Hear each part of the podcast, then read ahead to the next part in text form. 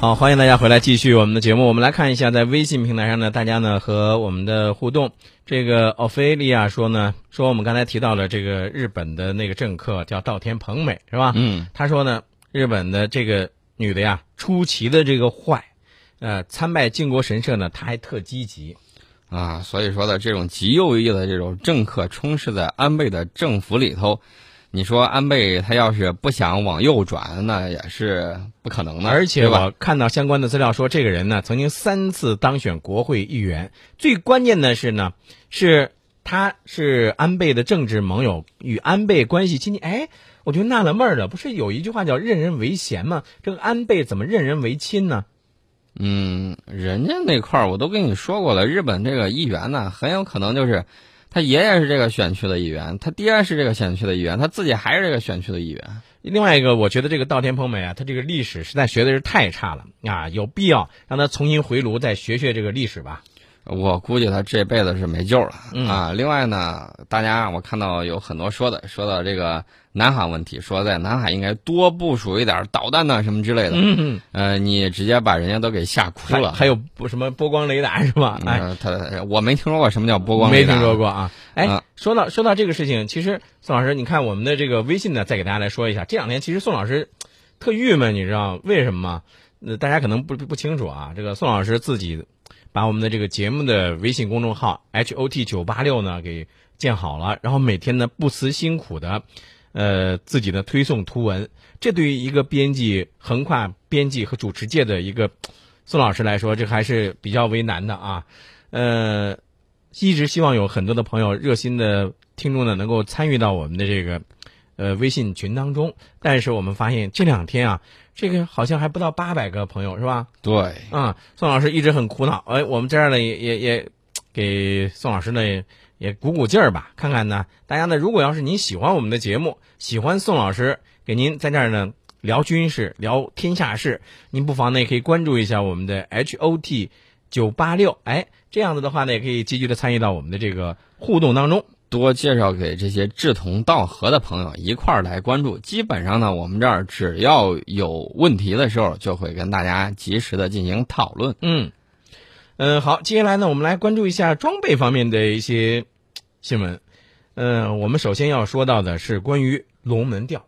龙门吊，这是应该造船当中用到的最广泛的东西吧？没错，这两天呢有一个大新闻，其实很多人不太关注，就是江南造船集团的一千六百吨龙门吊钢结构制作开工。大家可能觉得你搞的这个龙门吊有什么意思呀？不就是想造船了吗？造什么船？对，造什么船很关键啊。要说了就是这个，大吨位的这种龙门吊啊，是造船里头特别重要的设备，用于吊装大型船舶上的巨大的结构部件儿。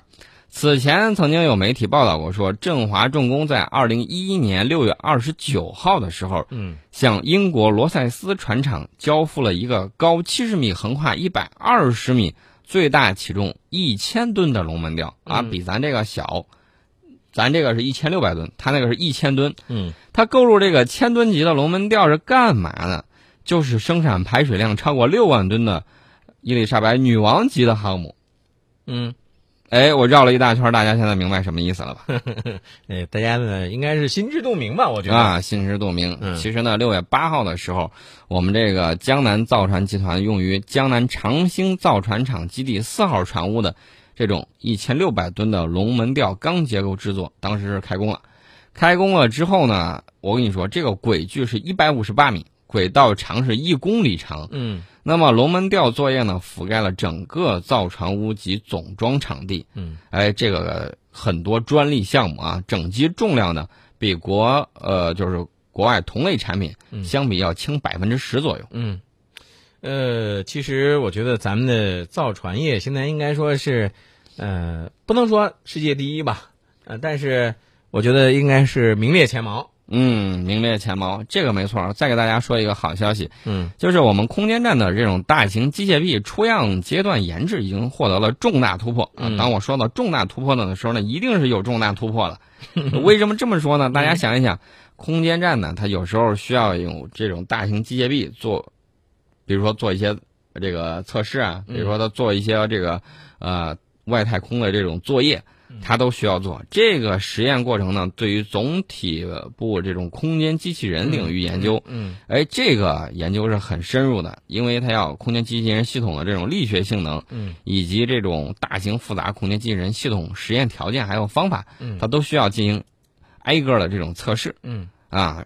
其实呢，大家可能想，大型机械臂嘛，这个也有所耳闻，但是你知道航天飞机上曾经装过这种大型机械臂干嘛吗？嗯，哎，这个回是收卫星。嗯，回收卫星这个，宋老师不用再多解释了，大家其实也应该是心知肚明嘛。对，再想长远一点儿，如果能够回收卫星，是不是战时的时候就可以把敌方卫星直接抓一个过来？呃，我们来关注一下在微信上呢，这个和朋友们和我们的这个互动啊。刚才自打咱们说了以后，呵，宋老师，你有没有信心满满？嗯，娟子这位朋友说关注成功了，自由、哎呀自由呼吸说喜欢。丁丁问是不是我已经进来了？没错，您已经进来了啊。猪猪侠说宋老师，我们正在关注啊。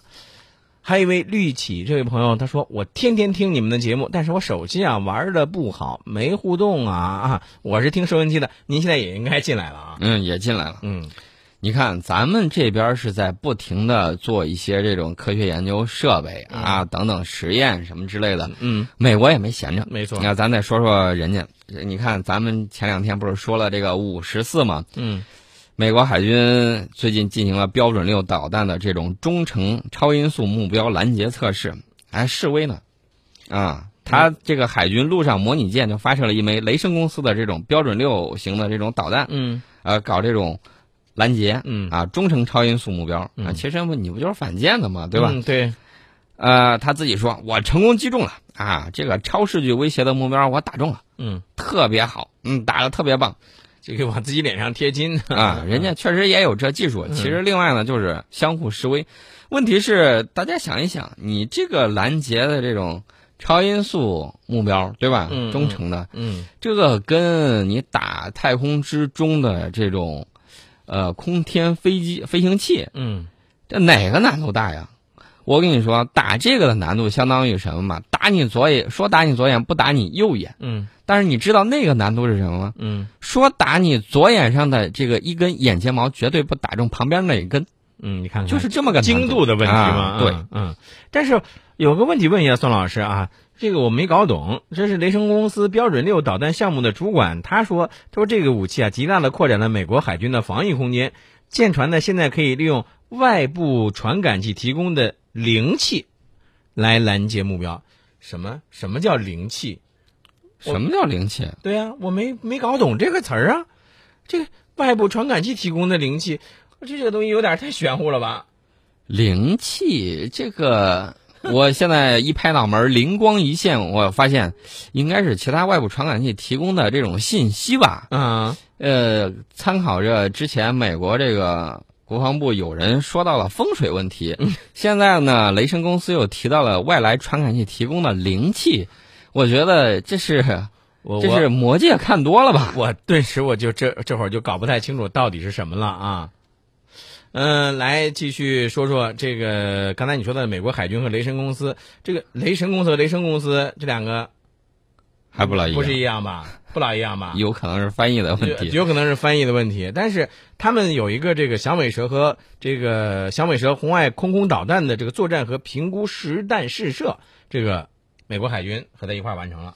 对，其实呢，我们在做实验的时候呢，就是告诉美国，战略性武器方面，我们已经可以万里之外取上将讨击如探囊取物。嗯美国其实告诉我们的意思就是，我已经啊近距离这种战斗准备我也做好了，你能咋把我咋地？嗯反正就是另外一方面的，该骗银子骗银子，嗯这也是人家的办法。嗯你知道索罗斯怎么说？嗯索罗斯说了：“哎呦，美国呀，他自己劝自己呢，嗯对华战略要交好，哎，要对抗的时候有可能会世界大战的。”嗯影响我们这些犹太的这种金融家挣小钱钱，你这样做是不对的。索罗斯那可是金融大鳄，全球的金融大鳄，对吧？嗯，这个十七号的时候，美国商业内幕网站啊登出了一个相当扎眼的标题。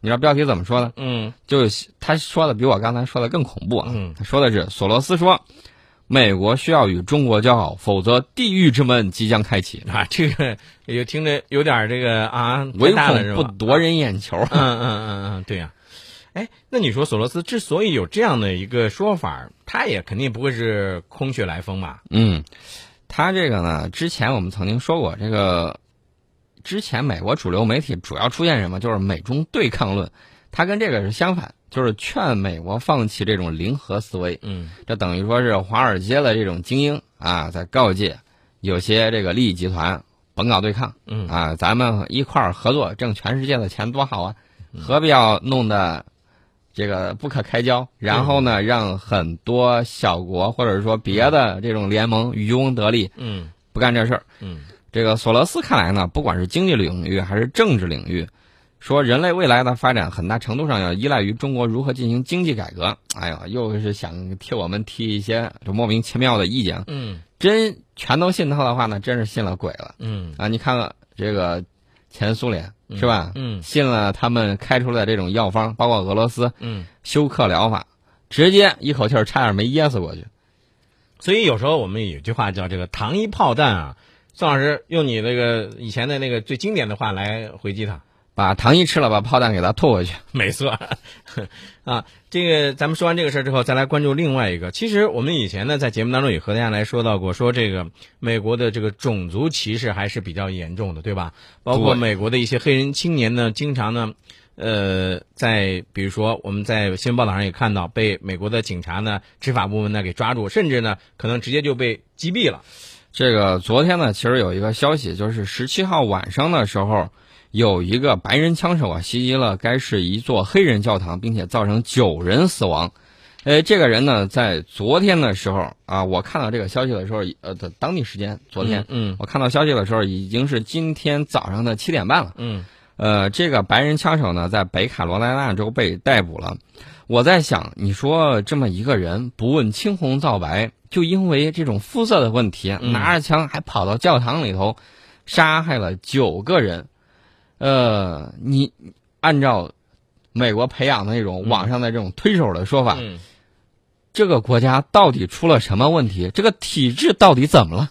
呃，宋老师，另外一个我还想问一下，就是这样一个问题：现在美国的新任司法部长已经是宣誓就职了，对吧？嗯这个女司法部长林奇，那么她上台之后，会不会针对于呃咱们刚才提到的像这些的这个一些呃枪杀黑人青年呐，或者是这个呃黑人的这种事件的这种事情来进行严加调查？这是第一个。第二个呢，美国呢经常是天天标榜这个民主，还有一个，他即使抓住这个枪手之后。真的会他绳之以法吗？会不会出现以前那种情况？以前你也知道，就是我们通过呃，像美国经常有些枪手这个去刺杀总统，对不对？刺杀完总统之后，往往最后被冠以什么名字呢？精神有问题，给他放了。嗯，那这个我估计应该不会。现在美国司法部宣布要对该案展开调查，以确定是否为仇恨犯罪。嗯大家经常听我说，说美国社会应该反思枪支暴力泛滥的这个问题了。嗯然后世界上没有哪一个地方像美国这样频繁发生大规模枪支暴力案件。嗯大家可能觉得还不信，我告诉你，我刚才说的这两句话是美国总统奥巴马当天发表电视讲话的时候说的，这回大家该信了吧？嗯，